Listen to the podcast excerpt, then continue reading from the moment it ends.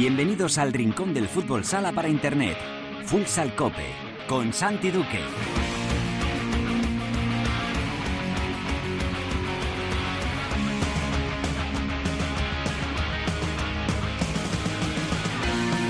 Hola, ¿qué tal? Bienvenidos a Futsal Cope, la casa del fútbol sala, en cope.es.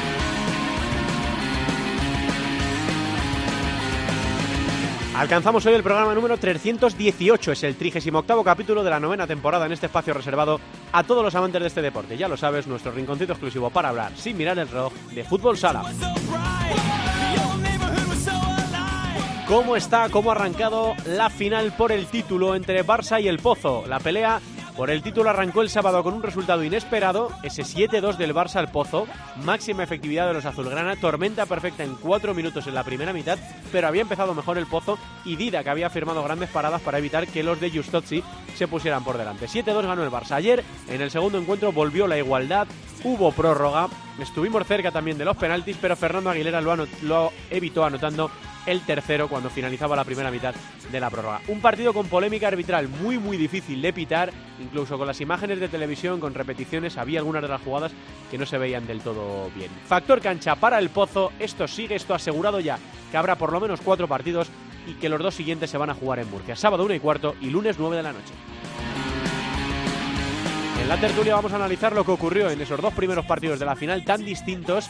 Uno cayó para el lado del Barça y otro para el lado Charcutero. Y vamos a hablar también del adiós de Jesús Velasco. Era una noticia prácticamente anunciada, un secreto a voces. Se va el entrenador toledano del banquillo de Movistar Inter después de eh, cosechar un montón de títulos y de marcar una época en el banquillo del equipo madrileño. Vamos a hablar de todo esto con la ayuda de Teresa Sendín, de Miguel Zarza del diario ABC, de David Rubio del diario Sport y de Óscar García de Marca. En Futsaleros por el Mundo con Teresa Sendino hoy vamos a hablar con otro crack. Viajaremos hasta Ucrania para charlar un ratito con Javi Rodríguez, entrenador del Prodexim.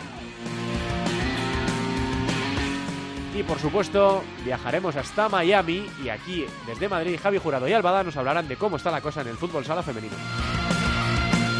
Ya saben que la segunda división ya ha finalizado. Todo como siempre lo haremos con la mejor música, la que selecciona para Futsal Cope nuestro DJ particular, el manager de Megastar, Perico Sainz de Baranda. Todo preparado para empezar con Javi Rodríguez en el control de sonido. Esto es Futsal Cope.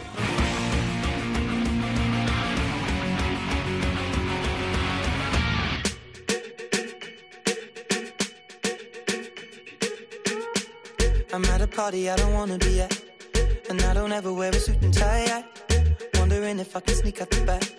Nobody's even looking me in my eyes. Can you take my hand, finish my drink, say, shall we dance? Hell yeah. You know I love you, did I ever tell you? You make it better like that. Don't think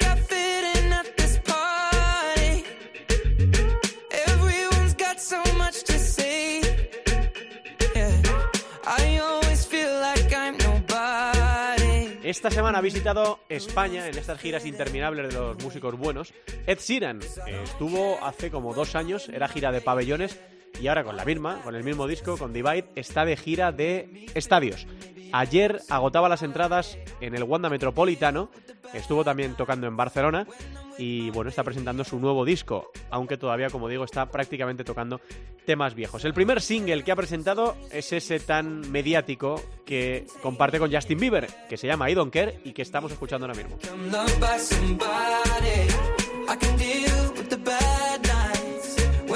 Convirtió en número uno a los dos días de su estreno. Todo con Ed Sheeran es a toda velocidad. No es la primera vez que trabajan juntos, ya que muchos de los temazos de Justin Bieber están compuestos por Ed Sheeran, que tienen eh, una buena relación. Bueno, ¿cómo está la final de la Liga Nacional de Fútbol Sala? Esto se demuestra muchas veces que los que hablamos de esto habitualmente, o algunos, algunos de los que hablamos de esto no tenemos ni, ni pajolera idea, porque después de verlo del primer partido, y a pesar de las circunstancias especiales que llevaron a la goleada del Barça al Pozo, eh, después de 10 minutos muy igualados en los que el Pozo gozó de buenas oportunidades, hubo gente que pensó, esto está decantado. Si el Barça gana el segundo, nadie en la historia ha levantado una eliminatoria 2-0, con la inercia de lo que pasó el primer día. Eh, vamos a ver si Justosi consigue levantar a los suyos. Bueno, pues ayer el Pozo no solo ganó, sino que además lo mereció. Eh, pudo hacerlo en el tiempo reglamentario, los 40 minutos. eh, jugó fenomenal. Eh, tiroteó de una manera brutal eh, la portería de, de Didac Plana, que estuvo sensacional, y al final terminó ganando con un gol de Fernando Aguilera en la primera parte de, la prórroga. Esto quiere decir que el Pozo ha igualado a uno la final y que roba el factor cancha a Barça Lasa. Los dos próximos partidos en Murcia, si ganan los dos el Pozo, se hará con el título de liga, un título que se le resiste desde el año 2010. El, creo que lo digo bien, el vicepresidente ejecutivo del Pozo Murcia es la leyenda Quique Bonet. Hola, Quique, ¿qué tal? Buenas tardes. Hola, buenas tardes a todos, ¿cómo estáis? Pues esto es la, la magia del fútbol sala, ¿no? Eh, desde luego veníamos, lo venimos diciendo todos, Quique, quizá los playoffs más igualados, más bonitos, más emocionantes de los últimos 10 años, y todo el mundo esperaba una final igual. Y claro, después del 7-2 del otro día, para el que no lo viera, repito que el marcador puede llevar a, a engaño, eh, habría gente que pensaría, bueno, segundo partido en casa para el Barça, si se pone 2-0 esto no, nadie lo ha remontado. Pero ahí está, ¿no? El espíritu de, del Pozo Murcia, el espíritu histórico del Pozo Murcia, el espíritu que también le ha inculcado su entrenador esta temporada, Diego Justozzi, los jugadores que creen en, en ello. Os ponéis perdiendo 1-0 en la primera parte, falla Miguelín un penalti, parece que las cosas van saliendo todas mal y que el partido se va a decantar para el Barça, pero se levanta el Pozo, empata el encuentro, le da la vuelta y a pesar de ese gol de Sergio Lozano, lo ganáis en la prórroga. Eh, la verdad es que el, que ha escrito el guion de las finales, de los playoffs, es, es buenísimo eh, y yo ahora sí que ya no tengo ni idea de por dónde va a salir esto, Quique. Eh, bueno, yo tampoco, afortunadamente. Al final es, es un deporte tan imprevisible, tan rico en todos los sentidos, que nos depara este tipo de sorpresas día sí día también. Eh, bueno, coincido en tu análisis. Creo que sinceramente el, el, marcador del sábado no refleja lo que realmente ocurrió, fundamentalmente en los primeros diez minutos.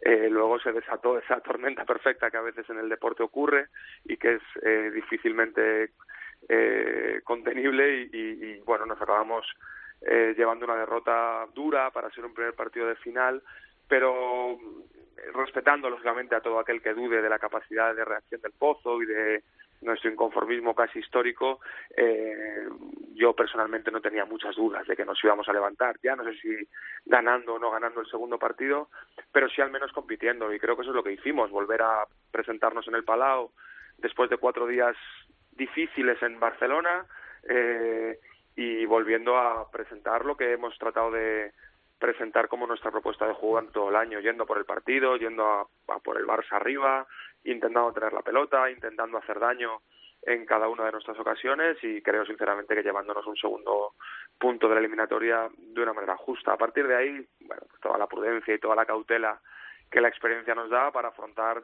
lo que va a ser un fin de semana otra vez muy complicado, en este caso en el Palacio de Deportes de Murcia, y pensando, focalizando única y exclusivamente en el partido del sábado, como no puede ser de otra manera. 5.500 personas, Kike, ayer en el Palau, es eh, la entrada histórica. Eh, bueno, esto quiere decir que la gente de, de, Barcelona se está volcando con su, con su equipo. Lo dijo yo, Diego Justozzi aquí en Futsal Cope la semana pasada. Dijo, me llama mucho la atención cómo animan, porque los equipos grandes no suelen marcarse o no, no suelen tener un factor determinante en su afición. Y en el caso del Barça, ayer uno, hubo un brutal. Mi reflexión lleva aquí que a, preguntarte si el factor cancha a lo mejor no es tan importante. Eh, el Barça no lo tuvo en las últimas finales y no ganó ninguna. Eh, fue el dominio brutal de, Movistar Inter. Eh, Movistar Inter sí que tenía el factor cancha y terminó ganando el año pasado por un penalti ¿no? en, el, en el quinto partido. ¿Qué importancia le concedes tú a que ahora el Pozo haya robado este factor cancha al Barça? Bueno, lógicamente el factor cancha es importante, si no, ninguno lucharíamos por, por, por tenerlo a favor pero lo que no es es determinante. Es cierto que hay capacidad suficiente en todos los equipos en nuestra liga como para poder ganar fuera de casa. También es cierto que históricamente aquellos que lo han tenido a favor en los quintos partidos, eh, llámese Inter en nuestras finales contra nosotros, nosotros incluso en aquella final histórica contra Polaris, uh -huh. eh, Inter en estas últimas contra el Barça, aquel que ha tenido ese factor cancha, normalmente, no digo siempre, pero normalmente lo ha, lo ha sabido aprovechar. A partir de ahí, insisto, como decía Diego en la rueda de prensa, nuestras matemáticas no van allá más, no van más allá del tercer partido. Nuestro foco está única y exclusivamente en saber que tenemos un partido el sábado la y cuarto en el Palacio y que vamos a intentar ganarlo igual que lo hemos hecho en los dos que hemos jugado en el Palau. Habrá cuarto, habrá o no quinto, eso ya veremos, pero desde luego nuestra única intención es prepararnos de la mejor manera posible durante estos tres días para intentar llegar preparados, para saber que tenemos una batalla complicada, dura, porque la calidad del Barça es absolutamente innegable, pero también con la confianza de intentar una vez más desde, el, desde la rebeldía que desde el Pozo hemos tratado de demostrar siempre, intentar conseguir un título que seguramente si echamos la vista atrás hace nueve, diez meses, muy poquita gente confiaba que pudiéramos conseguir. ¿Se van a parecer, Quique, el tercer y cuarto partido al segundo? Digo al segundo porque el primero, bueno, por las circunstancias que, lo marcaron, por esos cuatro minutos en tromba del Barça, no fue lo que todos esperábamos de la igualdad brutal que hay entre los dos equipos. Bueno, sin ir más lejos, los partidos de esta temporada, ¿no? El 3-3, el 5-5 de Liga, el 2-2 en la Copa, el 2-1 en la Copa de España. Eh, bueno, pues eh, se ha marcado completamente por la igualdad. ¿Crees que se van a parecer? Bueno, la lógica te dice que, que después de una muestra tan grande como la que tú has eh, comentado ahora, lo normal es que la igualdad se mantenga en cada uno de los partidos, pero hablábamos de la imprevisibilidad. Nuestro deporte es tan caprichoso que depende de mil circunstancias el partido puede salir por un lugar u otro. Recuerdo que nuestra última final contra el Barça creo que fue en el Palau 6-1-1-6 eh, y seguramente nadie hubiera apostado por un resultado de ese tipo. Bueno, lo lógico es pensar que cualquier partido de una final siempre suelen ser igualados, intensos, duros y lo, lo normal es que así sea, pero insisto, hay tanta calidad y pueden pasar tantas cosas que uno cada vez se atreve menos a, pronosticar. Mm, profundizando un poco, Quique, eh, para los analistas, eh, yo tengo la suerte de contar en la Liga Sports TV con, Gustavo Moñana a mi lado. Ayer, mm, bueno, vimos que el Barça, eh, Andreu, tira como de una tercera rotación en la que entran 9, 10, incluso 11 jugadores de campo, con Leo Santana, con Artur, con Rugger, y que sin embargo, Diego decidió ayer no poner en cancha a Felipe Valerio, tampoco jugó Alberto, creo que Alex García tampoco jugó ayer, Darío sí, que tuvo unos, unos minutos en la profundidad del banquillo, en confiar en todos los jugadores, ¿crees que puede estar otra de las claves de esta serie tan larga a, cinco encuentros? Bueno, pues seguramente es una de ellas. Eh, lógicamente, tanto Inter como, como el Barça tienen eh, plantillas más largas que las nuestras, con más experiencia, con jugadores, eh, somos absolutamente transparentes en ese sentido, con, con bueno, con, con, más nombre que quizá los nuestros pero yo creo que hay, hay partidos para, para todo tipo de, de, decisiones al respecto. Hay partidos donde uno decide echar mano de todo aquello que tiene en el banquillo, bueno, pues por diferentes circunstancias, porque al final eh, no acaba de encontrar la rotación o el, o el cuarteto que, que, realmente le gusta, o porque el juego que te proponen te lleva a, a tomar ese tipo de decisiones. Hay otras veces que intentas reducir esa rotación y jugar únicamente con dos cuartetos que prácticamente entran y salen uno por otro. Bueno, yo creo que eh, los entrenadores tienen la capacidad suficiente ambos como para saber con qué recursos cuentan y cuáles de ellos deben utilizar en cada partido. Eh, nosotros tenemos los nuestros, intentamos en cada momento echar manos de los que en este, en este caso Diego entiende que son los más adecuados. Darío eh, no, no, jugó, prácticamente no jugó en el primer partido y en el segundo tuvo una, una una incidencia grande, igual que lo tuvo en la final de Copa. En el caso de Felipe Valerio quizá al revés. Bueno, depende un poco de, de, por dónde van los derroteros del partido, vas tomando unas decisiones u otras. Eh, yo ayer en el palco, sinceramente, cuando miraba la cancha ya a falta de ocho minutos, con 1-1 en un segundo partido de la final, venía, veía Fede, Mateus, Darío y Fernán, cuatro jugadores de nuestra cantera disputando esos minutos, sinceramente, bueno, más allá del resultado, más allá de ganar o perder, nosotros sabéis que siempre ponemos mucho el foco en el cómo y en el camino, y para nosotros eh, el poder tirar de esa gente de la cantera y, darles minutos de calidad en las finales, bueno, de alguna manera reafirma nuestra apuesta por, por un pilar básico de nuestra de nuestra de nuestro club como es como es nuestra base, ¿no? Y es para estar desde luego orgullosos. Eh, me quedan dos por hacerte, Quique, porque ya está escuchando Miguel Andrés, el, segundo entrenador del Barça Lasa, eh, el marcaje a Ferrao. Eh, bueno, se hablaba mucho de ello en la previa, se habla siempre de ello porque Ferrao es un jugador determinante, quizá uno de los mejores pivots, bueno, quizá no, es uno de los mejores pivots del mundo. Podríamos debatir si es el, el mejor, pero uno de los mejores es. Ayer abre de nuevo el marcador, lo había hecho en el primer encuentro con ese zurdazo que nadie sabe de dónde sacó. Ayer en esa marca de Ferdrasler se, se relaja nada, media décima de segundo y se marcha para, el derechazo. Y luego optó Diego por, emparejarle con Mateus, que buscó la anticipación y pareció funcionar. Eh, le, molestó mucho, le incordió mucho a, Ferrao. Tremendo el marcaje de Mateus ayer sobre, sobre Carlos Wagner, sobre la Pantera, eh, Quique. Sí, evidentemente es uno de los elementos fundamentales de esta final.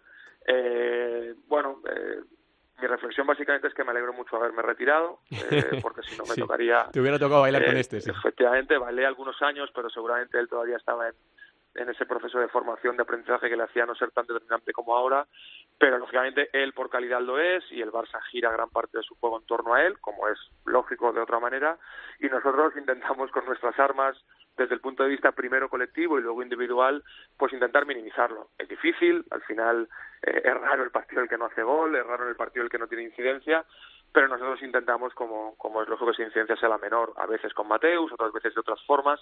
Eh, bueno, vamos a ver si, si conseguimos mantenerlo todo lo a raya que sea posible en Murcia y, nos hace el menor daño, siendo conscientes también que no es el única, la única virtud, ni mucho menos de un Fútbol Barcelona que tiene muchísimos recursos y que, y que no solo es Ferrao, ¿eh? es mucho más.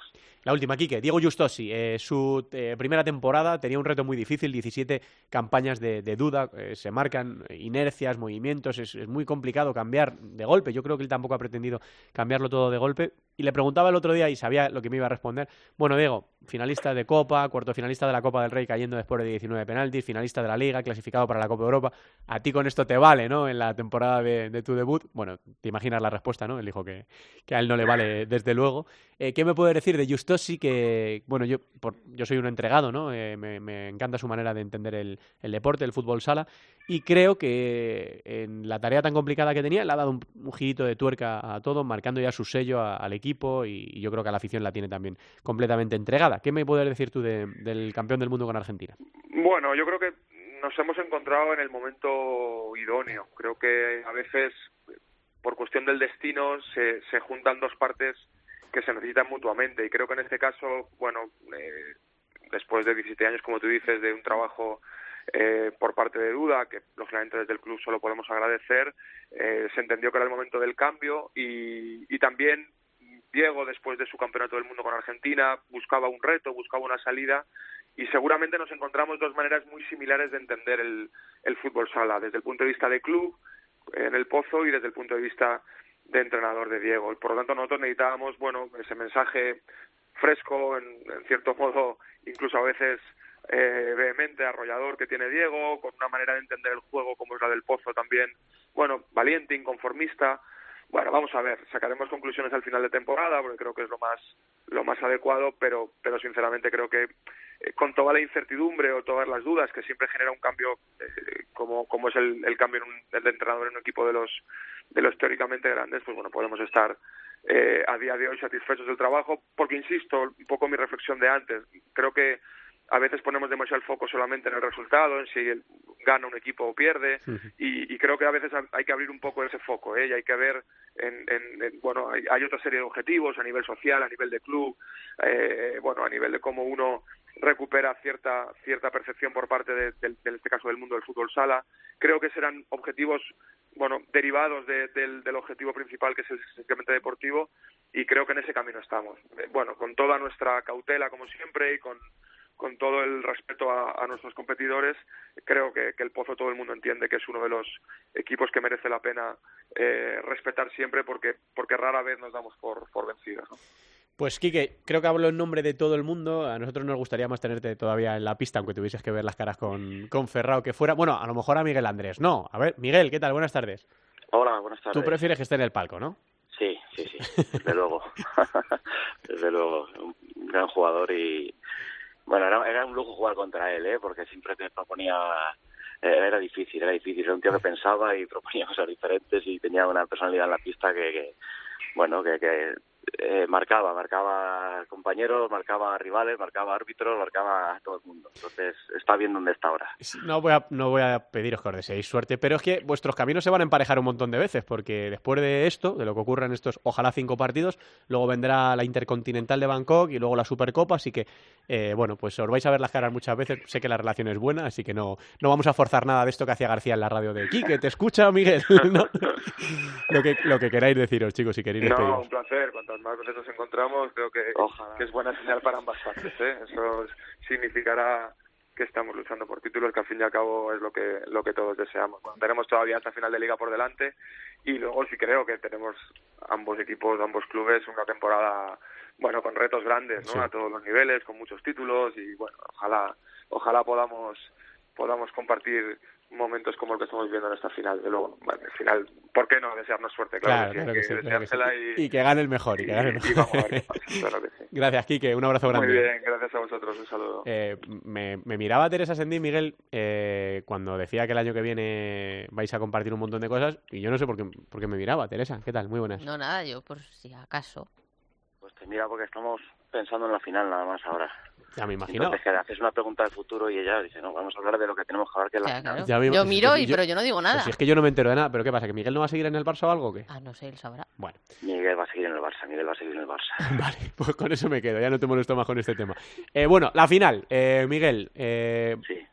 Pues cómo ha cambiado, ¿no? Eh, el panorama. Lo digo para los, porque yo todavía me sigo considerando profano en la materia, en, lo nuestro, en el futsal, porque yo era de los, de los descreídos eh, que después de estos playoffs tan espectaculares pensaba, bueno, el Barça se ha puesto 1-0 por delante, el Palau 5.000 y pico personas, como se ponga el 2-0, esto no lo ha levantado nunca nadie en la historia de los playoffs de la Liga Nacional. Bueno, esta final ya no tiene mucha historia. Y ayer otra vez volvemos a la igualdad tremenda, volvemos a necesitar una prórroga para definir el ganador y cae la moneda del lado del pozo, que arrebata el factor cancha al Barça, que asegura el cuarto partido. Bueno, es la, se lo decía Quique, ¿no? Que es la magia de nuestro deporte, eh, Miguel, que pronosticar es casi casi imposible. Mm, Bueno, son las finales, ya las dos últimas finales habéis visto cómo han sido, ¿no? Hace dos años ganando un partido cada uno en casa de Inter, luego un partido cada uno en, en, en el Palau y además con resultados de 6-1 exageradísimos. El año pasado nos ganó Inter dos, dos partidos seguidos, luego remontamos los partidos en casa. Es imprevisible, como decía aquí, que hay mucha calidad, ahí son los equipos que han llegado a la final han llegado por algo y, al final eh, es complicado hacer pronósticos. Cada partido es una historia totalmente diferente. ¿Cómo se quedó el vestuario ayer? Eh, muy tocado porque lo, lo, lo tuvisteis bien, Miguel, porque la cosa empieza con el golazo de, de Ferrao, porque encima luego Miguelín falla el, el penalti, porque cuando parecía perdido llega el gol de Sergio Lozano. Eh, bueno, veníais eh, o veníamos todos de los penaltis en el primer y el tercero contra Palma, ¿no? Yo incluso en la retransmisión le dije a Gustavo, digo, esto se, va a volver a ir a, a los penaltis. Eh, no sé si estaba la gente muy tocada ayer por el partido. Bueno, después de no ganar en tu casa te quedas fastidiado porque pensamos que no hemos aprovechado una buena oportunidad de conseguir una ventaja importante, pero lo bueno de este deporte y lo bueno de estos playoffs es que en tres días tenemos otro, otra oportunidad de- y todavía un poco más complicada que la anterior, ¿no? Porque jugar en Murcia siempre es es algo difícil, es un reto importante y eso es lo que a nosotros nos gusta, ¿no? Tener ese tipo de retos y tener oportunidades y depender de nosotros mismos siempre. Mm, ¿Importa lo del factor cancha, eh, Miguel, o no? Que, que ahora eh, lo tenga el pozo en su mano de ganaros los dos partidos en casa. Mm, creo que no, creo que no importa, creo que no importa porque mira, ellos han demostrado que son capaces de ganar aquí, nosotros hemos demostrado que somos capaces de ganar en, en cualquier cancha. Creo que a estas alturas de temporada eh, hay otros factores más importantes, ¿no? Que, la cancha. Siempre tener a tu público a favor cuenta y siempre suma, sobre todo a nosotros jugar en Palau nos, nos ayuda mucho, pero eh, el, no jugar, el jugar allí también es muy motivante, el encontrarnos un palacio como el que seguro que vamos a encontrar es es muy estimulante para los jugadores que tenemos. Mm, ¿Te da a ti en la nariz, Miguel, que esto se va a ir al quinto? Me da que hay un tercero, es lo que me da. Y un- escucha, y un cuarto, tercero, y un- y un cuarto. De verdad no sé ni cuándo es el cuarto, no, no, el tercero es el importante ahora. Sí que lo sabes, sí. El cuarto es el lunes. el lunes a las nueve. El que hay que preparar bien ahora es el, yo. próximo y una vez pase el próximo pensaremos en lo siguiente, que a lo mejor ese es uno de los de, de los condicionantes, ¿no? De, de este pensar que es una serie larga y eso Ya. no, no no existe, no existe. Existe un partido cada día y, y los que venga después ya, ya lo prepararemos lo mejor posible. ¿Os pudo Pero pasar ahí- eso, Miguel? ¿Os pudo pasar eso cuando Ferrao se pone 1-0, cuando todo parece remar a favor del Barça, inconscientemente que los chicos dijeran, bueno, esto está cuesta abajo? Mm, puede ser, puede ser que eso relaje un poco, no lo sé, pero de todas formas ya estábamos avisados de- del primer partido que a pesar de, de la diferencia que hubo en el marcador, creo que tuvimos mucho acierto y que no era una diferencia no era una diferencia real porque ellos tuvieron alguna ocasión al principio del partido para, para que esto hubiera empezado de otra manera y hubiera sido más difícil. Entonces estábamos sobre aviso. Mm, No sé, no sé si eso tuvo algo que ver, pero el caso es que podemos hacerlo mejor. ¿Y en Murcia qué? Eh, Miguel, se lo preguntaba aquí que Bonet. Eh, ¿Esperas algo similar a lo, del, a lo del segundo partido, de estos encuentros tan tan igualados que, que nos pueden llevar otra vez a prórroga, penaltis, eh, marcada la igualdad de toda la temporada entre los dos equipos en los enfrentamientos anteriores? Lo, lógico sería eso, ¿no? Que fuera un partido igualado y en cuanto a la, manera de jugar sí que espero que sí que esperamos que sea algo similar, ¿no? No tenemos ya tiempo de estar cambiando demasiadas cosas, simplemente hacer algún tipo de ajustes en, bueno, en, en algo que hayamos visto que nos ha podido hacer daño en alguna circunstancia del juego en la que podemos sacar alguna ventaja, pero ya poco puede cambiar. Esto es ser capaces de regular bien las fuerzas, ser capaces de elegir a los jugadores que están en mejor disposición en cada momento y, bueno, y cometer muy pocos errores y aprovechar los que cometan los demás. Sí, sí, es que después de todo lo visto ya esta temporada, después de todas las veces que os habéis enfrentado, de todo lo que hemos hablado de los enfrentamientos, es que hay poco más que decir, ¿no? Hay que, que echa a rodar el balón otra vez el sábado a la una y cuarto, que haya un gran ambiente, que como hasta ahora no haya líos eh, ni tan ganas, que a pesar de toda la eh, lo que se está jugando los dos equipos, mm, la imagen está siendo muy buena. Ayer eh, los árbitros tuvieron un partido muy difícil. Eh, ¿Habéis visto las imágenes, Miguel? ¿Tienes alguna Sí. queja? Mm, eh, No, ellos eh, se pueden equivocar. Si es que de hecho se equivocan ayer, pero otra vez se van a equivocar en contra eh, nuestra, otra vez se van a equivocar a favor. Es que esto. Ayer repartieron un Nosotros- poco, repartieron un poco errores para todos los lados. Y yo lo estaba viendo por la tele. Tenía repeticiones y había muchas jugadas en las que no terminaba de ponerme de acuerdo con Gustavo Muñana. O sea, es que esto es muy difícil. Sí, sí, es muy complicado. Nosotros eh, en los entrenamientos a veces intentamos pitar y lo damos por imposible porque es, muy complicado. Es muy complicado pitar y, y aparte que es- es una faceta del juego que nosotros no podemos controlar. Sí. Entonces nosotros vamos a trabajar en lo que nosotros podemos controlar. Es verdad que ayer hay dos, para mí hay dos penaltis. Uno es muy difícil ver, el otro es más claro, ¿no? Porque estás Hablas de la mano de Pito, ¿no? Del golpe Sí, yo creo que la mano y de del agarrón de. Ferrao, ¿no? Para ellos es difícil verlo porque por la posición del campo, de donde yo estoy se ve muy bien, por eso digo que es fácil. Sí. Igual te digo el gol este fantasma desde donde yo lo veo yo nunca lo daría porque Sí. no veo que es gol. Sí. La de Esquerdiña sí me parece más clara porque estaba en opción, pero es que es, Sí. eh, bueno, es que se pueden equivocar, es que Mm. otras veces otras veces no lo darán. Que esto es así, no es algo que, dependa de nosotros ni lo que debamos perder demasiadas energías. Bueno, Miguel, pues que ya sabes que aquí te queremos bien, que te deseamos todo lo mejor para, para esta final. En realidad nosotros sí que pensamos eso de que gane el mejor. Ya sabes que se nos ve el plumero porque queremos que haya cinco partidos, toda la emoción posible. Hay gente que no quiere los penaltis, pero la prórroga yo creo que la quiere prácticamente todos los seguidores del, del fútbol sala. Y luego lo que tenga que pasar. ¿eh? No, ya, ya veremos cuando termine la final y cuando termine la temporada, que sea lo mejor para ti. Eh, sigas en Barcelona o te vayas a, a otro sitio. Vale, pues muchísimas gracias, que sigáis disfrutando y que bueno que disfrutemos todos de, de partidos como los que estamos viendo hasta ahora que están en buena línea. Que vaya bien, Andrés, un abrazo grande. Un abrazo. Es chao. Miguel Andrés, el segundo entrenador del Barcelona, del Barça Lasa, inmerso en esta super final con el Pozo de Murcia. Llegamos a territorio de tertulia. I found a love for me. Darling, just dive right in. Follow my lead. Girl, beautiful and sweet. Well, I never knew you were the someone waiting for me. Cause we were just kids when we fell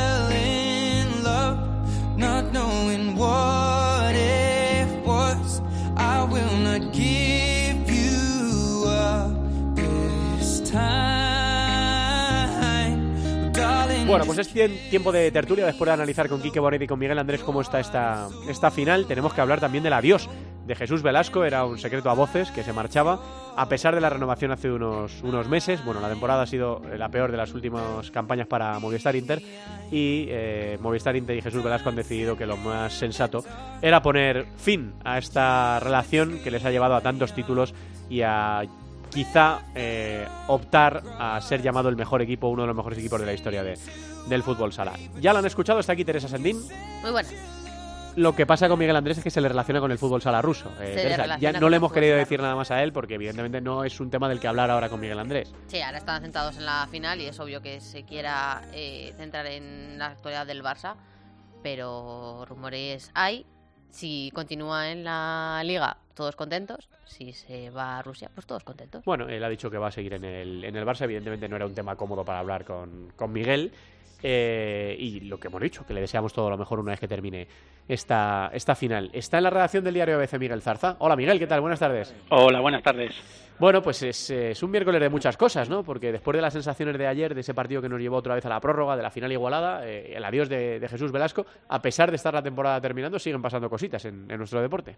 Bueno, y que no falten, que sigan pasando Sí. cosas, la emoción de la final, bueno, eh, lo de Movistar Inter es una despedida, pero bueno, también abre el abanico de sustitutos, el que pasará en el futuro, bueno, pues que no falten noticias, para nosotros es la salsa de esto. Sí, eh, estamos a la espera de que enganche bien la línea de marca con Oscar García, así que eh, empezamos chicos si queréis analizar lo que nos está dejando esta gran final por el título. Se lo reconocía yo tanto a Quique como a Miguel, que a mí me parecía que después de lo del Barça del primer día, sujeto a todo lo que pasó, ¿no? A las paradas de Didac del principio, a las ocasiones del Pozo y a cómo luego en cuatro minutos el Barça lo, lo, desniveló completamente. Yo sí que creía que esa inercia le iba a valer al Barça para ganar el partido de ayer. Y más cuando se pone 1-0, y más cuando falla Miguelín el penalti, y cuando lo empatan en el descuento prácticamente, no hay descuento en fútbol sala, pero en los últimos segundos de, de la segunda mitad.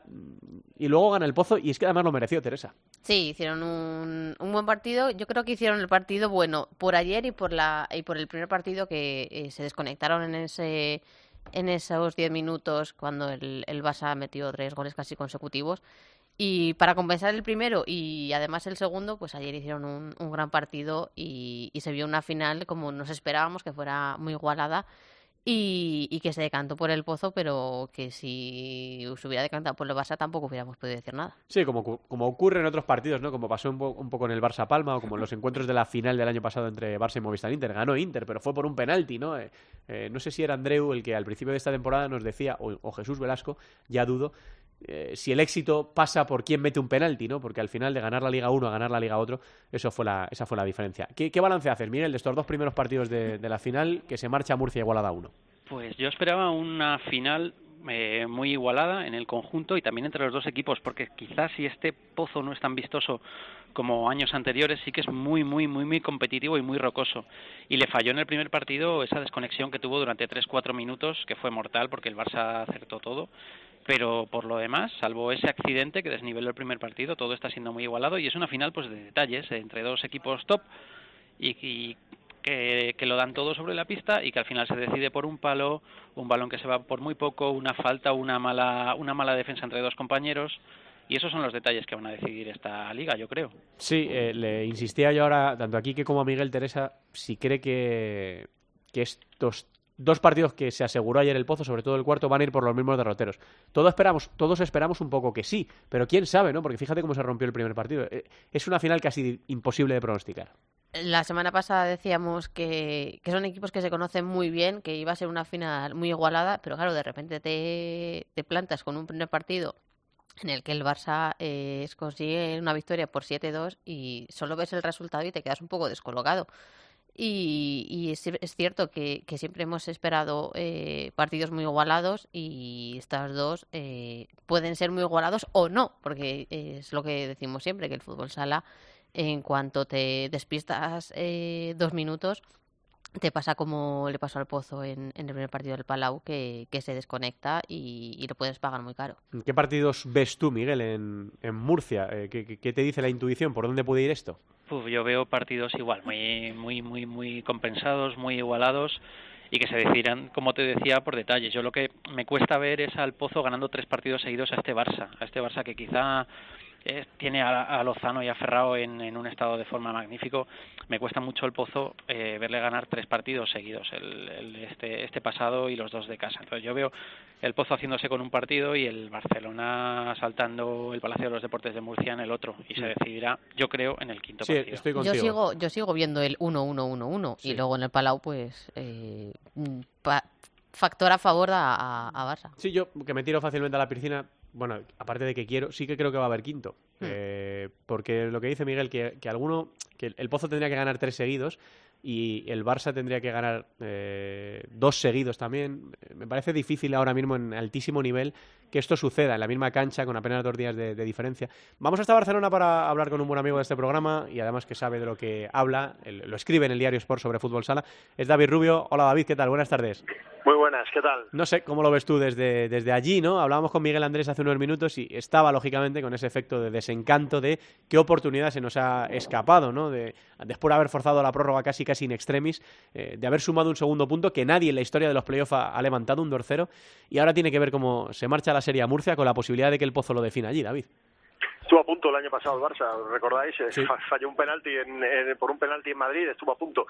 Eh, bueno, eh, no es la primera vez que le pasa al Barça, ¿recordáis? Creo que fue hace dos temporadas el 1-6 en, Madrid, el, el 1-6 en Madrid y luego el, el, el 6-1 y luego el 1-6, ¿os acordáis? Que pierde el Barça 1-6, un partido que tenía para ganar la sí. Liga aquí hace dos temporadas.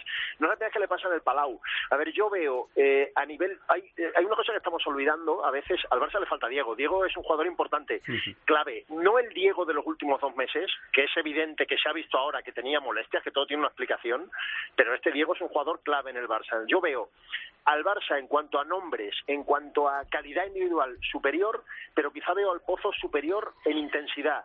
Y el momento en el que el Pozo bajó esa intensidad, el Barça lo destrozó en el primer partido. Pero si mantiene la intensidad como ayer, incluso consiguió que el gol de Sergio Lozano, incluso tras el gol, la sensación que había era que, que, que no, que, que el Barça no, no, no sé si explicarme, el Barça no terminaba de, ni con el gol de Ferrao, a ver, marca Ferrao, se pone todo cuesta abajo, David. Marca Ferrao, falla el penalti Miguelín, ¿no? Todo parece favorecer al Barça. Pero, el penalti de Miguelín no llega por casualidad. Eh, el penalti de Miguelín llega después de tres ocasiones muy buenas del Pozo.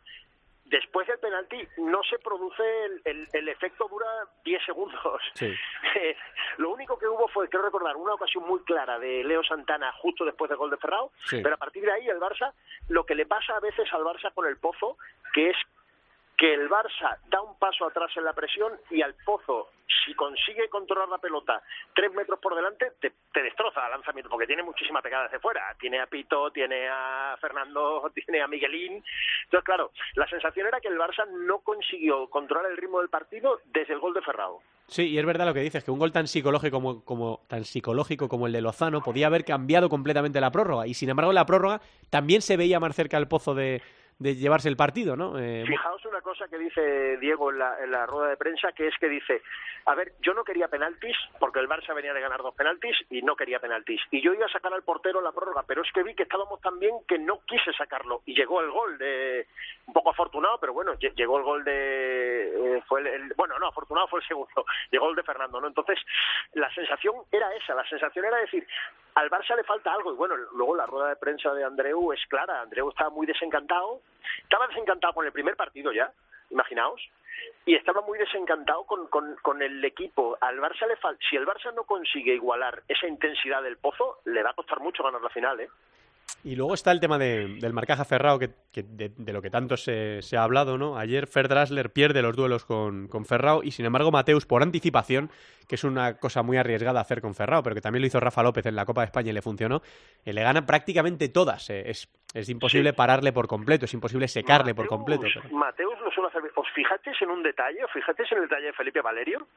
Felipe Valerio no juega ni un minuto. No jugó ¿eh? ni un minuto, sí, se lo, hemos comentado con Quique Y yo le pregunté y Diego dijo que no, no, ninguna molestia, es una decisión mía. O sea que la lectura de Diego del primer partido creo que fue bastante clara. Sí. que no le, no le termino de convencer, desde luego, la actuación del, del, brasileño. Se incorpora a la tertulia Oscar García. Hola, Osquitar, muy buenas. Hola, buenas. Para recuperar tiempo, eh, dime, ¿qué te pareció eh, el segundo partido? El primero, estos dos eh, que han inaugurado la serie, que se marcha empatada a Murcia, y qué es lo que esperas que ocurra en el Palacio. Yo creo que, creo que el primero tiene una lectura, una lectura más allá del resultado. Yo creo que ese partido está muy condicionado por esos cuatro minutos, esos tres minutos en los que el Barça mete cuatro goles. Hasta entonces, el Pozo había sido mejor, había tenido más ocasiones, había salido muy bien. Lo que es que llega Ferrao, que al final pues eh, roba un balón, sale hacia ese lado malo, se queda en la esquina y lo pone en la escuadra. Ahí yo creo que, que al Pozo se le va el partido, se desconecta y luego ya no llega a conectarse. Al final sí que es verdad que que no tiene malos minutos, no, no juega mal del todo, pero la diferencia ya era demasiado grande. Y ayer el Pozo no se, no se desconectó ni cuando encajó el gol, ni cuando falló el penalti. Y ahí igualó el partido. El Barça, pues sin Diego, pierde, pierde un poco de pegada. Y yo creo que, como has dicho, ese, ese marcaje de Mateus aferrado, yo creo que, que cierra bastante la conexión con el, con el pívot. Yo creo que le salió bien en la final de Copa y no sé por qué eh, se empeñó en el primer partido, de, en, este primer partido, que fue prácticamente detrás el que lo cogió todo el rato. Ayer empezaron igual, hasta que media la segunda parte hizo el cambio y yo creo que ganó en solidez el Pozo. ¿Os atrevéis a dar un pronóstico? ¿Veis, bueno, más que os atrevéis, porque claro que os atrevéis, ¿veis favorito alguno de los dos? A ver, empezamos por ti, Teresa. Mm, si tengo que ver favorito por, por muy poquito, muy poquito, muy poquito, es al Barça por ese factor cancha. Que, y por ese quinto partido, claro. Porque crees que va a haber quinto partido. Porque creo que va a haber quinto partido, exacto. Porque se va a definir en Barcelona. David, ¿cómo lo ves tú? Yo, eh, ¿o jugaríais alguno del sueldo del mes? No, no, no. alguno de los dos equipos? ¿A que no? No, no, no. Mm, yo, es que la verdad es que no lo sé porque a mí el Barça de la Copa de España ganaba esta liga. El Barça de ahora Mm, va a depender mucho de la, de la intensidad y de, y, de, y de cómo gestionen los dos equipos el, ambiente que va a haber en Murcia, que va a ser impresionante. El ambiente de Murcia es el del Palau de ayer era tremendo, lo que espera el sábado y el lunes en Murcia es impresionante. Entonces yo creo que va a ser muy importante mm, cómo gestionen los dos equipos la situación y el ambiente y cómo vaya el partido, porque el tercer partido es clave para mí, es el partido más importante de la eliminatoria. O sea que no tienes favorito. No, mm, pues aparte los dos pronósticos que os he dado me he equivocado. bueno, oye, es que el que se moja es el que se equivoca. ¿eh? No, no sé, no lo sé, no lo sé. Ni sé si va a haber quinto partido, fijaos. vale. Ni lo sé. Miguel, ¿tú qué dices? No, yo creo que sí, habrá quinto partido. Eh, el Barça es más favorito por, por el factor cancha y también por plantilla, yo creo, pero luego sí lo... Mm, ponemos enfrente del momento actual que vive cada equipo, está un poquito mejor yo creo el Pozo y el trabajo de cara a esta final yo creo que también está un poquito por encima el equipo de Justozzi. Entonces bueno, pues lo que te decía antes, igualadísimo y a ver quién se atreve a dar aquí un, pronóstico. ¿Y tú qué dices, Oscar? Yo llevo dando presidente del principio como, como favorito al Barça. Es verdad que se le ha puesto la cosa complicada, pero le sigue viendo con ese puntito más de madurez. Yo creo que el Pozo eh, para ganar un partido como el que ganó ayer necesita estar eh, 100% los 40, 46 minutos sobre el partido sin cometer prácticamente ni un solo error. Ayer prácticamente no lo cometió y encajó dos goles y por eso creo que, el Barça tiene ese punto que el Barça puede sacar un punto. No creo que gane el Barça 3-1, pero sí que veo al Pozo al Barça sacando uno o dos partidos ahí y en el quinto sería favorito en casa. Mm. Yo como soy un veleta, eh, creo que lo gana el Pozo. Pero no sé cómo ni dónde. Pero ¿Ni creo por que, qué? Creo que lo gana el Pozo no hay, no hay más. Sí, sí, pero que, sí, pero que no lo tengo claro. Madrid no, de luego. No lo tengo claro. No, sé si... ahí no, en Madrid no. O sea, no creo que le gane tres seguidos, eh, pero creo que se puede plantar allí en el quinto y ganarle. ¿eh? ¿Sabéis la magia de este, la magia de este, que lo quería comentar, la magia de este deporte? La magia de este deporte es que si vemos el fútbol, Messi, Cristiano Ronaldo, antes eh, Bale, Benzema, si vemos el básquet, eh, Ayón, Campacho, eh, Randolph, eh, Tomic, aquí los que deciden una final de una liga, de la mejor liga del mundo, son Sergio Lozano, Darío, Fernando, jugadores españoles. Esto yo creo que es clave. Y los porteros. y los porteros, y Juanjo, y, y, y todos. O sea, yo creo que para la identificación de los aficionados con con el hecho de que las estrellas, aparte de Ferrado, evidentemente Pito, las estrellas de esta liga sigan siendo jugadores españoles, yo creo que es, clave y, habla muy bien del trabajo que se está haciendo en este deporte de las, desde hace muchísimos años, ¿no? Ensalzaba incluso Quique Bonet que hay quintetos del Pozo en minutos importantes que son todos canteranos. y eso, bueno, pues para ellos también es un, es también un orgullo, ¿no? Eh, bueno, pues vamos a ver qué nos deparan estos dos partidos, porque ayer el Pozo con la victoria aseguró que por lo menos va a haber cuarto, así que los dos del Palacio se van a disputar y ya veremos si hay también quinto, que en realidad es lo que queremos todos, eh, menos el Pozo, que ahora mismo no quiere que haya quinto, porque lo quieren ganar ellos antes, y el Barça, que tampoco quiero... que no firmaba, eh, que, que, no, que la eliminatoria no tendría que volver a Palau, dijo Andreu. Bueno, pues vamos a ver, vamos a ver si no vuelve, pero ¿y, de, y, dónde está el, trofeo? ¿En la vitrina de quién? ¿no? Bueno, lo, seguiremos hablando y lo seguiremos disfrutando aquí en, en Futsal Cope. Gracias, David. Un abrazo grande. Muchísimas gracias a vosotros, cuando queráis. Me quedo con Miguel, con Teresa y con Óscar para comentar el adiós de Jesús Velasco. Era eh, Óscar un, secreto a voces que se, que se marchaba, eh, a pesar de haber renovado hace unos, unos meses. Bueno, no sé si es una decisión de Inter, una decisión del Mister o una decisión de los dos. Eh, no han querido empañar lo que ha sido una despedida, creo que a la altura de una era de leyenda. Y vamos a ver qué es lo que pasa con Inter después de esto, pero yo creo que tenía, igual que decía antes Quique Bonet que lo de duda tenía sentido, que parecía el momento, puede que lo de Jesús también. Sí, eh, lo ha dicho Jesús, que, él cree que era, que era el momento, que sentía que, ya no podía más, que había eh, muchos motivos, eh, que también le hubiera gustado no haberse ido de vacío esta temporada, que al final siente que, es una decisión que le ha, le ha costado mucho tomar y que en caso de haber ganado algo este año hubiera sido más fácil de tomar, el haber dicho me voy con este título y aquí lo dejo. Pero sí, al final, pues eh, él ha considerado necesario un cambio de timón. Él reconoció la temporada pasada que, estaba muy cansado y al final que, costaba. Y bueno, pues al final es un relevo, es algo eh, natural en el deporte. Dice que necesita desconectar y, y airearse, digamos. Y bueno, pues una decisión que hace que, que el Movistar Inter arranque un nuevo proyecto, aunque al final las caras sobre la pista van a ser eh, muy, muy parecidas, eh, sí que empieza una nueva etapa para el club. Miguel, lo que quieras decir de, esta era que ha escrito con letras de oro Jesús Velasco al, mando del banquillo de, Movistar Inter. Bueno, pues que yo creo que siempre lo he intentado destacar cuando he escrito alguna cosa sobre Inter, que es el otro gran artífice de este equipo que, que tiene el mérito de que se le ha llegado a comparar eh, con la máquina verde, eh, por títulos, por un poco juego y dominio en España y también en Europa. Y eso, eh, Velasco llegó un año antes que, que Ricardiño y fue el que empezó a construir el equipo. Luego ya llegó la guinda, que fue el portugués, pero grandísima parte de culpa, aunque haya quedado escondida por la magia de, de Ricardiño, la tiene, la tiene Velasco. Y bueno, pues hay que ver ahora, ahora como todo cambio importante o radical en un equipo, cómo, cómo reacciona el equipo, cómo, cómo se mueve. Pero bueno, yo creo que ah, por lo menos hay que destacar la buena despedida que ha tenido, la sintonía con el club, los mensajes de los jugadores, eh, ha estado arropado por todos. Entonces, bueno, de momento yo destacaría la despedida en condiciones y, como Dios manda. Fíjate lo que acaba de poner hace un ratito Ricardiño en Twitter. Eh, te vas, pero no habrá nadie como tú. Te echaremos de menos, eres el mejor entrenador del mundo y lo serás siempre. Gracias por darnos tanto, por estar con nosotros siempre y por todos los consejos que me has dado. Hoy me dejas con la lágrima en el ojo, pero respeto tu decisión. Gracias, dice Ricardiño de, del adiós de Jesús. Teresa. Dice aquel que es de bien nacido ser agradecidos y las despedidas que está haciendo este año Inter, tanto con Velasco como con Rafael, eh, están a la altura de lo que han conseguido estas últimas temporadas.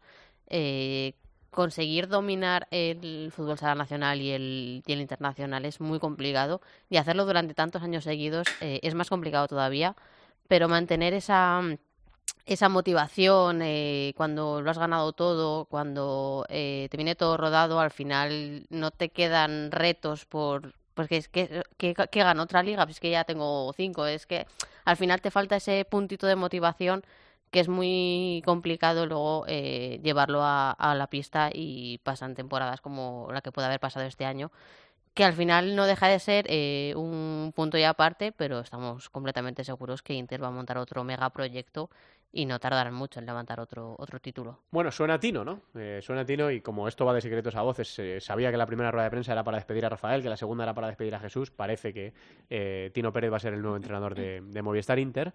Eh, bueno, pues cuando sea oficial, cuando se confirme, le desearemos toda la suerte del mundo. Eh, Pito es fichaje de Movistar Inter, no es oficial, pero va a ser jugador de Inter la, próxima temporada. Y lo demás está casi todo resuelto en cuanto a renovaciones y, todo lo demás. Daniel se va al Barça, Rafael ya se ha marchado.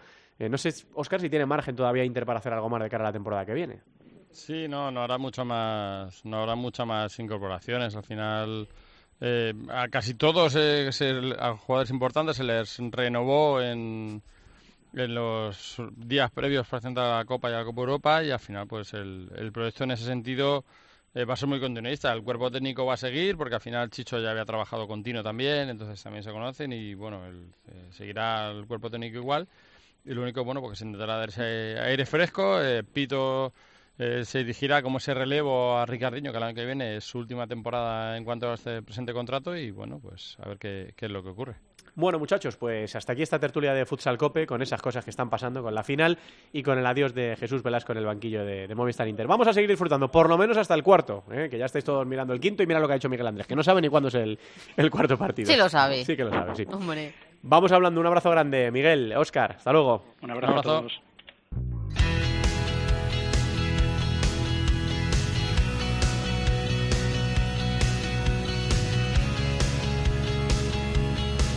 En Futsal Cope, futsaleros por el mundo.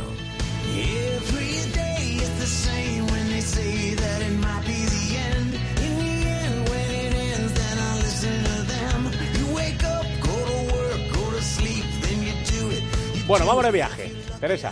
Nos vamos de viaje, pero hago un poquito de trampa porque ya tenemos a muchos de nuestros futsaleros de regreso a sus respectivos eh, domicilios nacionales y en este caso nos vamos a ir a Barcelona para visitar a un entrenador que le hemos tenido por Ucrania eh, y cosechando títulos, que es lo que le gusta a, alguien como alguien de la talla como eh, Javi Rodríguez, entrenador del Prodesim de Ucrania. Javi, ¿qué tal? Hola, muy buenas. Eh, ¿Tienes sitio todavía en la vitrina para poner más títulos? Pues esto acaba de empezar, como entrenador casi casi acaba de empezar. Pero como junte todo... Javi, mm. hombre, tendrás que reforzarla con tacos de los gordos. ¿eh? Bueno, la, estantería la verdad que no tiene nada que ver como jugador a como, como entrenador, no son sensaciones diferentes.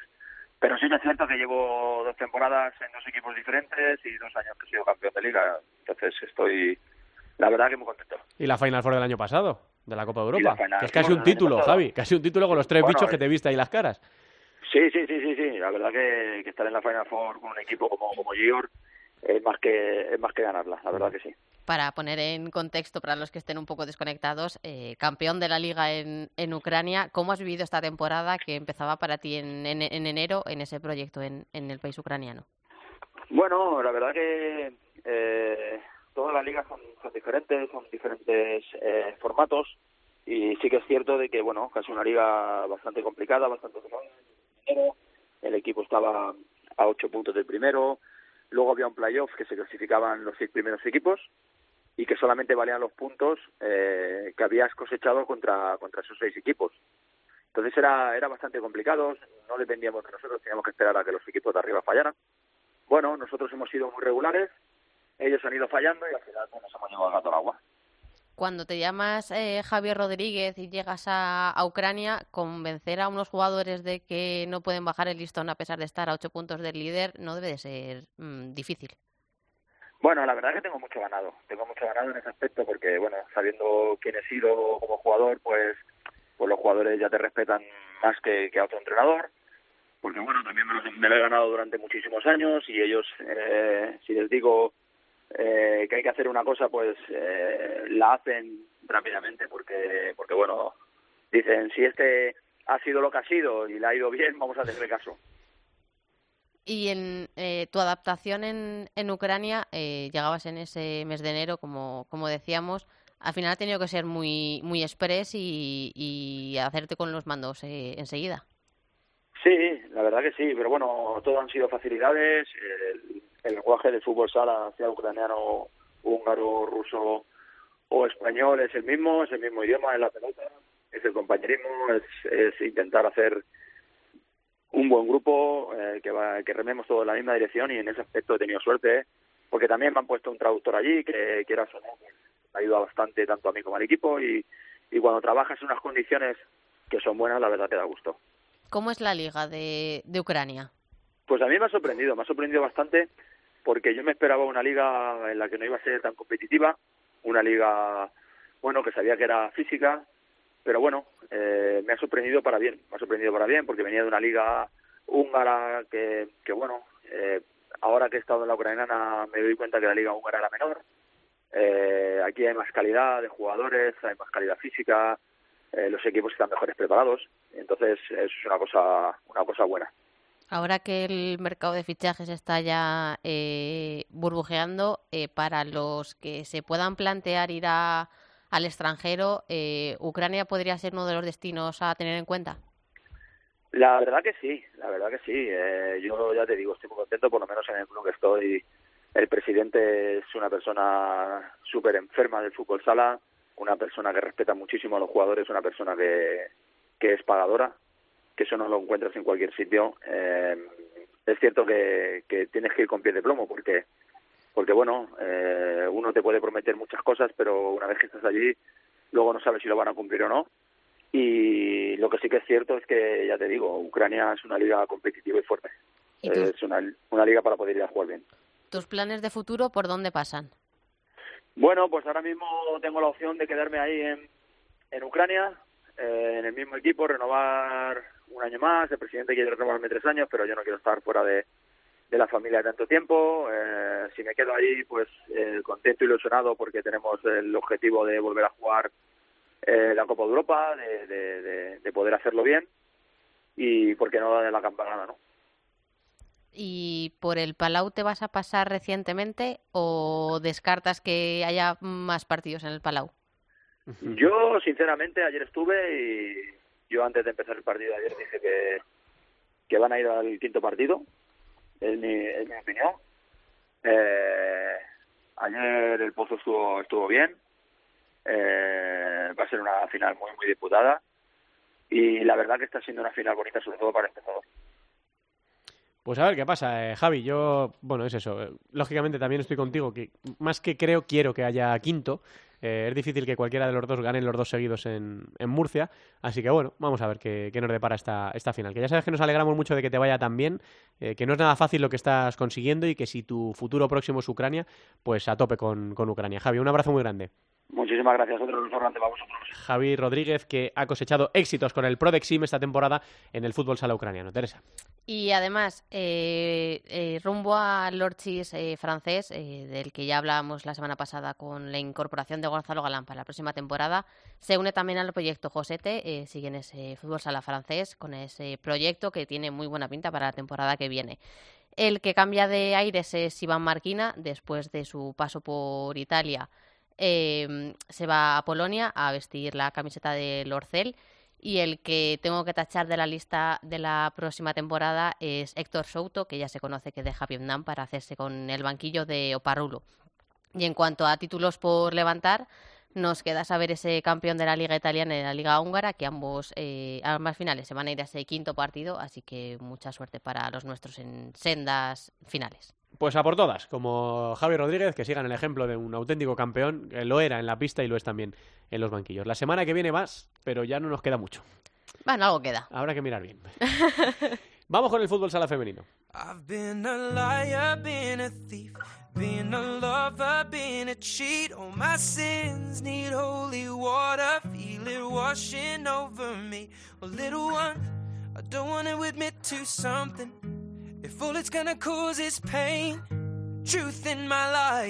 Vamos ya, Javiju. Muy buenas. Muy buenas, Antiduque. ¿Cómo nos lo estamos pasando, eh? Nos lo estamos pasando muy bien. la final está quedando jurado, Teresa, ¿la has visto? Oh, por favor. La operación bikini terrible. Cinco kilos este mes, ahí lo dejo. Cinco kilos. Cinco kilos este no, mes. ¿eh? No, no, tremendo, tremendo. ¿Dónde estaban? pues como Alba. Albada, muy buenas. Hola, buenos pues días. Buenas tardes en España. Si no sale del despacho. Como te hayan hecho llevar esa tesis por ahí, ese, ese pedazo de tesis a, eh, eh, cuestas... Lo que ha eh, perdido Javi lo ha ganado Alba en la tesis. Eso sí. Al contrario, bueno, sí, en ese sentido. Bueno, no, que sepáis, que sepáis que cuando llegue a España mi abuela se va a asustar porque ha adelgazado bastante. Claro. Y la pobre mujer... Es que hacer una tesis doctoral, óiganme ustedes... Y es que por ahí no, saben cocinar. La clave, la clave es trabajar. Qué tontería, cocinar, trabajar. la clave es esa, trabajar, trabajar y estar encerrada. Yo dije, no, no, aquí engordo porque no me voy a mover. No, pues los nervios es lo que tienen. Ay, Albada. Bueno, no, no, creo que tengas más nervios que las jugadoras que se van a desplazar en las próximas horas a Burela para disputar esta Copa de la Reina que promete ser apasionante. Lo es todos los años, pero yo creo que después de que Futsi ha dado un golpe encima de la mesa con la liga, una liga tremendamente competida, hay unos cuantos equipos, yo creo que al acecho y que han demostrado a lo largo de la temporada que pueden perfectamente, en un formato como es el de la Copa, eh, hacerse con el título. Sí, la verdad es que cualquiera de los ocho equipos eh, puede ganar la Copa. Ya sabemos que la Copa es lo más, el campeonato más bonito y, más emocionante que hay dentro de, la categoría femenina de fútbol sala. Eh, y Burela, pues sabemos que a priori son los favoritos por cómo ha transcurrido la liga y por cómo han llegado a final de temporada, pero es cierto que yo no descarto a ninguno porque las sorpresas siempre se dan y seguro que se va a dar alguna.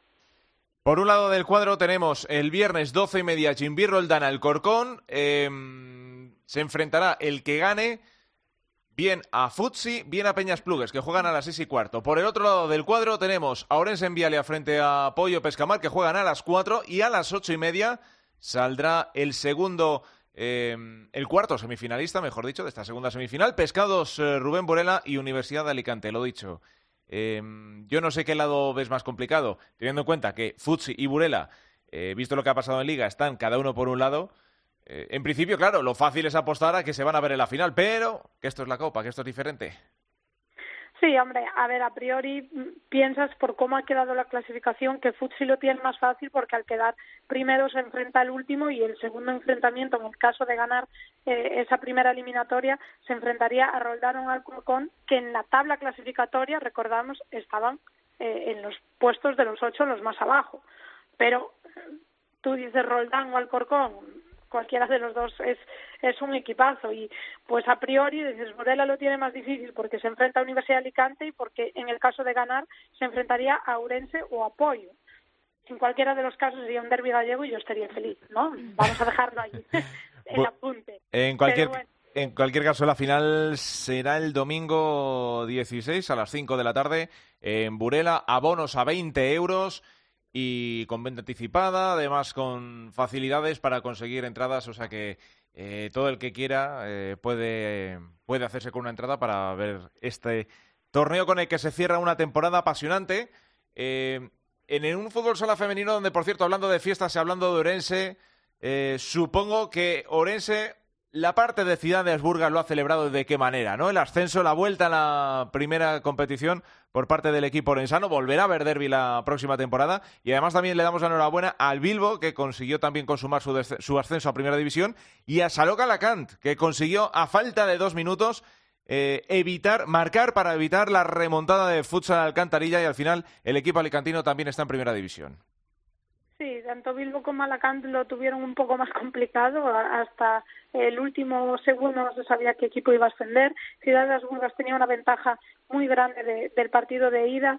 La verdad es que bueno, yo lo he dicho, evidentemente me alegro como urensana que soy de que haya dos equipos en primera división, pero la gente quizá no es consciente de que una ciudad como Urense, que tiene 100.000 habitantes, tenga dos equipos en primera división cuando el fútbol sala femenino está creciendo tanto cada vez hay más calidad, cada vez hay eh, más espectáculo, cada vez eh, las jugadoras son mejores, entonces esto todavía es un mérito mayor.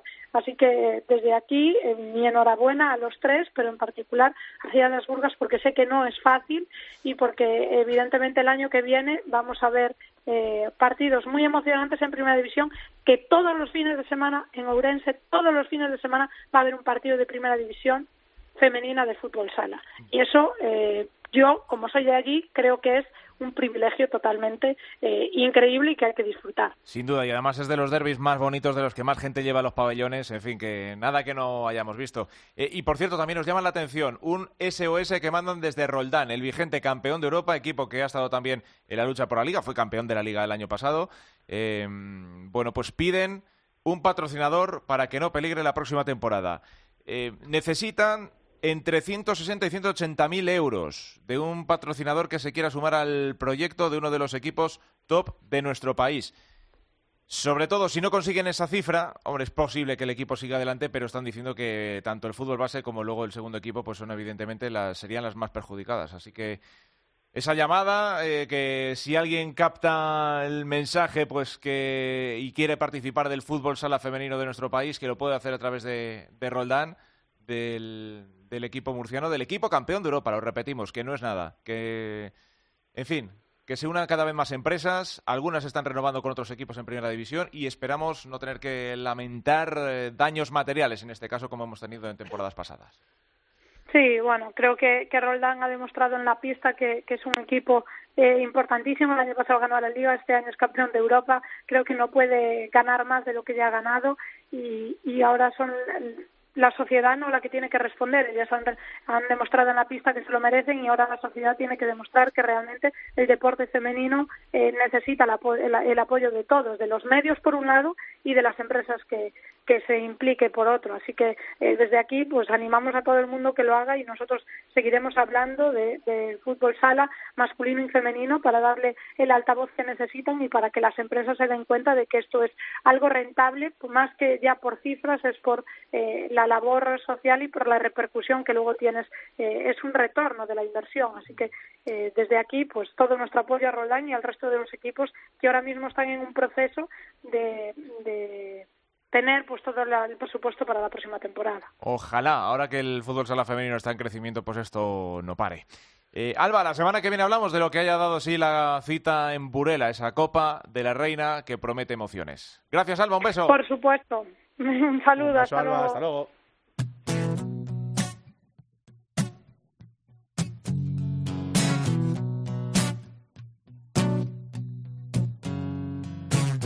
Oh, baby, baby, Sí, sí, es Ed Sheeran cantando Baby One More Time de...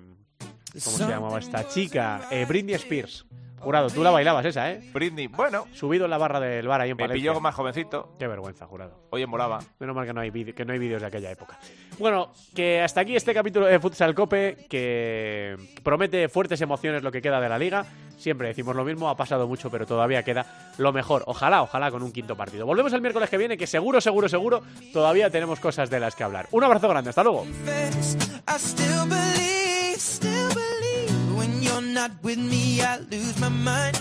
Give me a sign. Hit me, baby, one more time. Nuestro correo electrónico futsalcope.cope.es. En Facebook, futsalcope. Y en Twitter, arroba futsalcope. Oh, baby, baby, the reason I breathe is you. Yeah, you got me stranded. Oh, pretty baby, there's nothing that I wouldn't do. It's not the way I planned it. Show me how you want it to be. Well, tell me, babe, cause I need to know now. Because my loneliness is killing me, and I, I must confess, I still believe, still believe. When you're not with me, I lose my mind. Give me a sign. Time.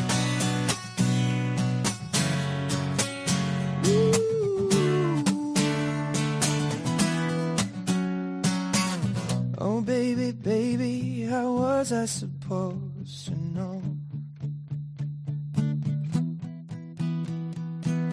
Oh, pretty baby, I shouldn't let you go. Oh, I must confess that my loneliness is killing me now. Hit me, baby, one more time.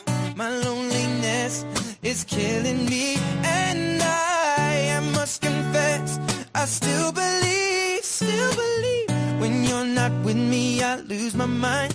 Give me a sign. Hit me, baby, one more time. When I'm not with you, I lose my mind. Give me a sign. Hit me, baby, one more time.